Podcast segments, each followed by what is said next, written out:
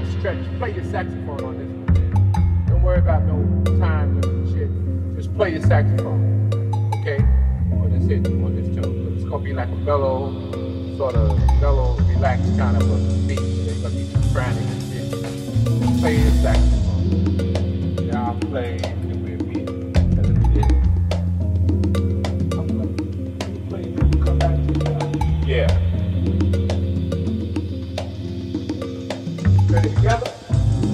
faca.